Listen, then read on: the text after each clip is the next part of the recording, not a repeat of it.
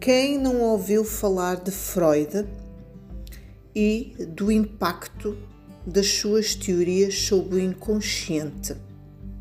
Pelo menos que tiveram grande notoriedade até ao final da sua vida em 1939 e muito para além dessa altura. As suas teorias tinham muito a ver com uma época puritana, vitoriana, de recalcamento de emoções, nomeadamente ao nível feminino, e na explicação da denominada histeria feminina. Mas na realidade, o que a psicanálise trouxe foi mais do mesmo, tal como a psicologia.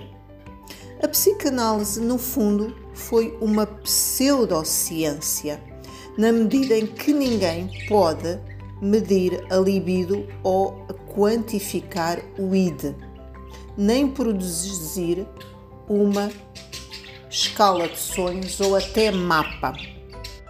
A própria psiquiatria também é uma pseudociência. O que realmente se aproxima da ciência são os estudos neurológicos.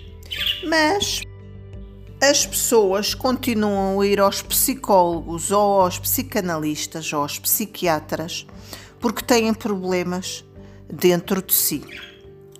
Mas o que eles fazem é simplesmente rotular um problema e descrevê-lo e voltar com essa descrição para o doente. Não passa de uma linguagem social ou cultural.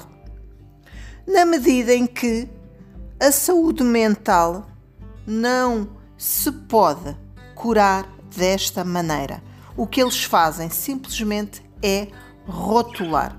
No caso dos psiquiatras, com certeza que vão dando alguns medicamentos, alguns com efeitos muito nefastos, que, por exemplo, os cientologistas e outros condenam, dizendo que é uma forma de extorquir dinheiro e manter as pessoas de alguma forma drogadas com esses um, psicotrópicos e outros antidepressivos. Mas, na realidade, a neurociência após a morte de Freud evoluiu noutro caminho e chegou-se à conclusão que efetivamente o, inconsciente de, que, de tanto ele falava não é mais que uns milionésimos de segundos enquanto um pensamento fica consciente até ficar consciente. Ou seja, um pensamento surge no âmago da nossa mente e, passado algum tempo, ele efetivamente torna-se conhecimento e aptidão. Ou seja, o inconsciente não é mais que um período reativo entre o tempo real e o tempo neurológico. Por exemplo, no estado de coma, verifica-se uma atividade cerebral muito fraca. A psicanálise trouxe apenas um relevo ao ambiente interno, denominado na forma de pulsões e instintos. Ou seja, deu pouco espaço à espontaneidade, à criatividade, à racionalidade e à responsabilidade. Já posteriormente, o cognitivismo, que é uma concepção muito mais ativa que no comportamentalismo, realmente dá-se um relevo muito grande à pessoa, à, à responsabilidade, à criatividade. Ou seja, o comportamento não é uma mera resposta, é uma atitude, é uma ação intencional que visa perseguir fins próprios.